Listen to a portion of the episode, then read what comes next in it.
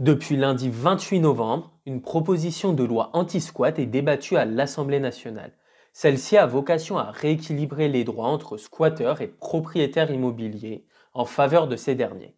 En l'état actuel des choses, une personne qui occupe illégalement une surface encourt jusqu'à un an d'emprisonnement et 15 000 euros d'amende, alors qu'un propriétaire qui expulserait manu militari un squatteur encourt de son côté jusqu'à un an de prison et 45 000 euros d'amende.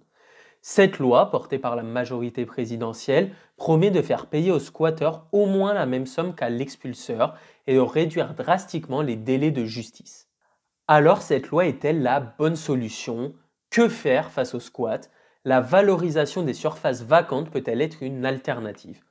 Avant tout et pour comprendre, voilà ce qu'il faut savoir.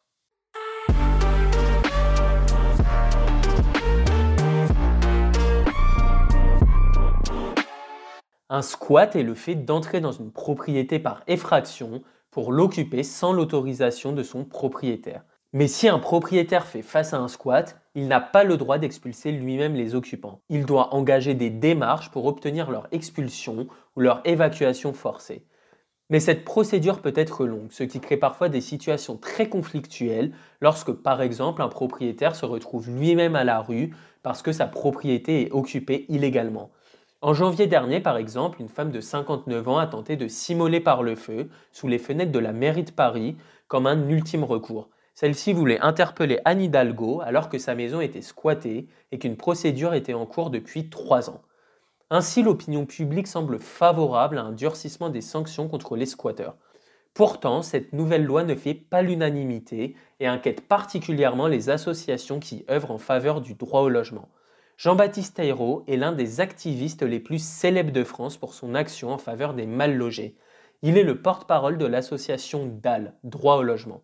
Celle-ci mène des actions de terrain comme des occupations de surfaces inhabitées, mais aussi de la veille juridique pour permettre un meilleur accès au logement pour les plus défavorisés.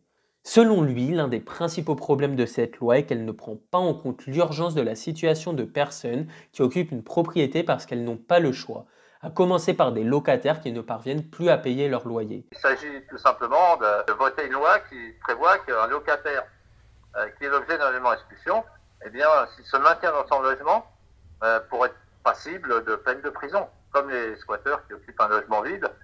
Logement vide, bien sûr, c'est la nouveauté. Euh, criminaliser les squatteurs qui occupent des logements vacants pour se protéger, pour se mettre à l'abri. sachant que le, l'hébergement, le droit à l'hébergement est de plus en plus euh, piétiné, alors qu'il est dans, il est dans la loi. Euh, locataire qui ne paye pas son loyer, euh, donc ça serait un voleur en quelque sorte parce que ben voilà, il vole puisqu'il ne paye pas son loyer. Voilà, c'est ça le raisonnement actuel. Donc c'est très violent, c'est-à-dire que ça fait fi évidemment de, du respect de ce besoin fondamental, hein, qui est le besoin de se loger après l'alimentation deuxième besoin d'un être humain, c'est de, se loger. L'homme veut insister sur le fait que les accidents de vie peuvent arriver à tout le monde et que la criminalisation des personnes en difficulté n'est pas la solution. Aléa de la vie, hein aléa de la vie, accident, euh, perte d'emploi, de revenus soudaines, euh, séparation, euh, des prestations qui sont versées après avec plusieurs mois de retard, tout ça entraîne des, des, impayés de loyer et qui ne sont pas là on ne peut pas accuser le locataire euh, d'être un voleur, quoi. Enfin, c'est incroyable. Alors, c'est un accident de la vie, tout simplement. Et il y en a de plus en plus souvent. Et puis, on a aussi, euh, euh, et puis, on a aussi cette accélération, accélération des procédures, où, au fond, le juge ne pourra quasiment plus octroyer des délais au locataire afin qu'il résolve sa dette. Hein. le, le bail sera automatiquement résilié. Euh, alors que quasiment, alors que le juge aujourd'hui peut encore, euh, euh, peut, en fonction de la situation sociale du locataire, de la situation aussi du propriétaire, le juge va arbitrer et va dire si oui ou non le locataire est de mauvaise foi. Là, c'est plus la question. Il n'y a plus de bonne foi de mauvaise foi. Un locataire une mauvaise foi dès lors qu'il ne paye pas son loyer, quelles que soient les circonstances. Alors, comment favoriser l'accès aux logements vacants Selon Jean-Baptiste Hérault, l'un des principaux problèmes est le nombre de logements inoccupés. Il est vrai qu'il y a en France plus de 3 millions de logements vacants selon les chiffres de l'INSEE, soit un logement sur 10 et 10 fois plus que le nombre de SDF dans notre pays. Et parmi ces 3 millions, 1 million 100 000 le sont depuis une longue période. Un nombre qui augmente en moyenne de 1,3% chaque année depuis 2016.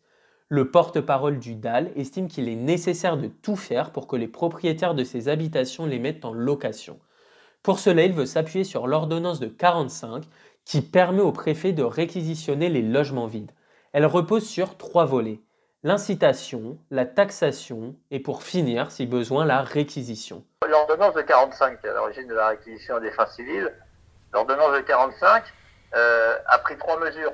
Et quand on lit le texte, il est très instructif, et je crois que la situation est la même.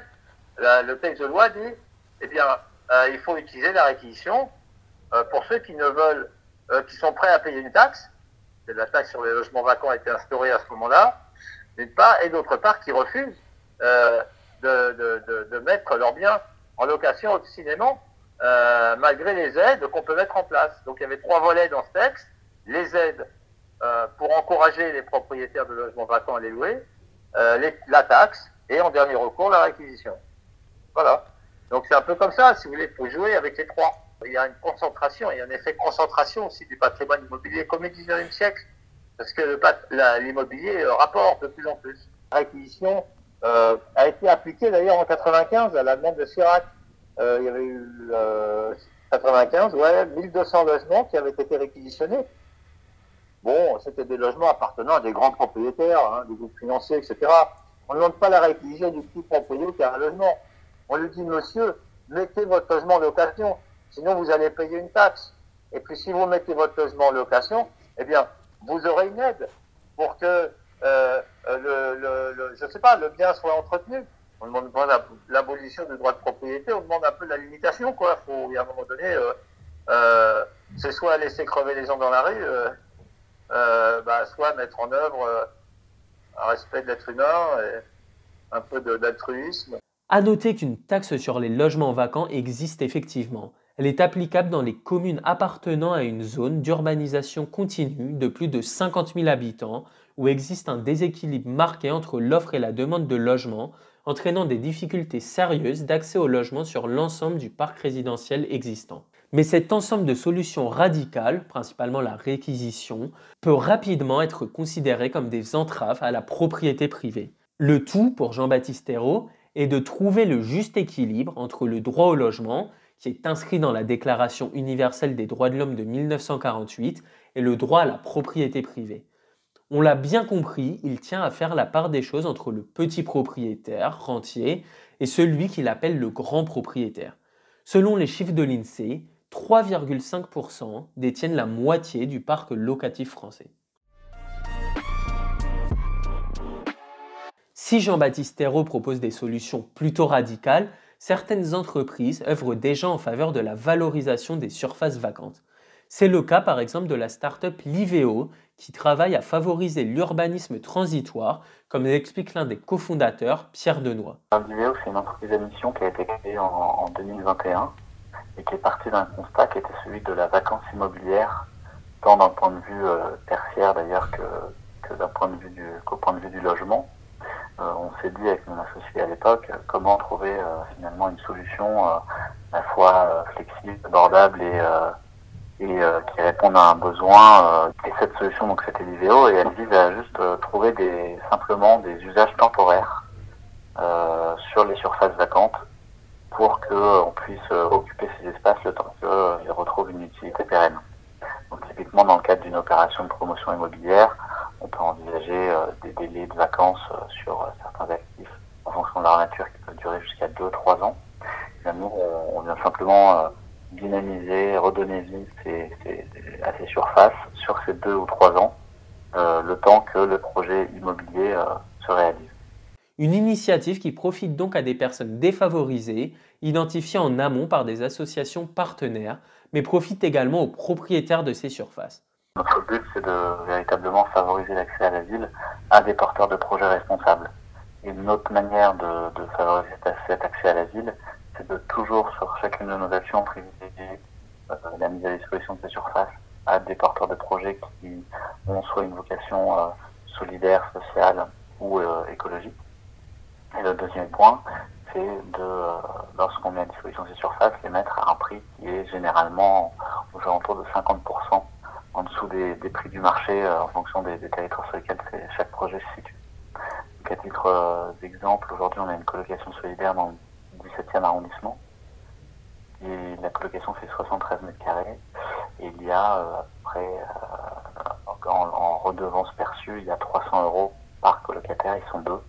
C'est-à-dire que voilà, en tout, la colocation est à 600 euros euh, pour 73 mètres carrés, alors que sur les prix du marché, elle devrait être aux alentours de 1600, 700, je pense facilement, compte tenu de la surface. Et ces 600 euros, évidemment, couvrent l'intégralité à la fois des charges, donc il y a l'électricité, le wifi, et euh, évidemment le loyer en, tant que tel, euh, lié à la mise à disposition de cette surface. Le propriétaire, lui, son intérêt, c'est à la fois, euh, dans un premier temps, de, participer à une action concrète, à une action sociale concrète, participe finalement à une bonne action, entre guillemets, ce qui contribue à ces enjeux RSE. Et puis le deuxième point dans, cette démarche, c'est qu'il sécurise aussi la surface. Aujourd'hui, on est dans le cadre d'un immeuble qui se vide peu à peu de ses occupants. Euh, l'idée, c'est qu'une fois qu'il est totalement vidé, les travaux commencent. Et donc, pour s'assurer que euh, lorsque les différents lots de l'immeuble euh, sont, sont vacants, il n'y ait pas de, de, de, risque lié, lié à la vacance, type squat ou même dégâts des eaux ou autre. nous, on y met des différents occupants et c'est en chacun y trouve son compte. Pierre Denoy voit à travers cette start-up une solution efficace pour loger des personnes défavorisées tout en restant dans le cadre légal. Envie de dire, c'est que les acteurs comme Niveo sont une solution euh, pour euh, lutter contre le squat, mais dans une logique très encadrée. C'est-à-dire que euh, en mettant à disposition des appartements temporairement vacants, transitoirement vacants, euh, mais à disposition d'associations dans un cadre bien précis, permet de trouver des solutions à des gens qui ne pourraient pas avoir recours au logement sans, sans sur ces surfaces vacantes. Bah, notre solution, elle est, euh, elle est, dire, elle est paradoxale parce que d'un côté, elle prémunit contre les risques liés au squat, mais d'un autre côté, elle favorise l'accès au logement à des gens qui en ont besoin. Donc elle répond un peu euh, de, de, manière au, au, problème. Moi, je pense qu'il existe des acteurs comme nous qui permettent de trouver des solutions peut-être intermédiaires plus sensés, plus contrôlés, mais qui en même temps euh, répondent à ce besoin d'accès au logement. Et donc quand on a euh, la possibilité euh, de bénéficier de plusieurs surfaces temporairement vacantes pour favoriser l'accès au logement, c'est une manière d'y répondre. Maintenant, ça peut pas être une, ça peut pas être l'unique manière d'y répondre, parce qu'il y a, bien qu'il y ait de la vacance transitoire dans les zones tendues, comme l'île de France par exemple, il n'y en a pas suffisamment pour couvrir tous les besoins en logement. Bref, s'il paraît évident qu'il faut trouver des solutions pour régler les problèmes liés au squat, l'efficacité de cette loi, si elle est adoptée, reste à prouver. Quel que soit le sort de celle-ci, une chose est sûre, c'est que l'un des problèmes réside dans le nombre important de surfaces inoccupées. Alors, quelle solution pour y remédier? On l'a vu avec Jean-Baptiste Hérault, la radicalité avec l'occupation, la réquisition, a permis par le passé d'obtenir des résultats. Mais des initiatives telles que l'IVEO, qui vise à exploiter des surfaces vacantes à bas prix sans enfreindre la loi ni confronter le droit au logement avec le droit à la propriété privée, sont également efficaces et probablement vouées à se développer. La lutte contre les squats devra indéniablement passer par ce type d'alternative pour proposer des solutions de logement à bas coût. Retrouvez tous les jours un sujet d'actualité sur cactus-info.fr.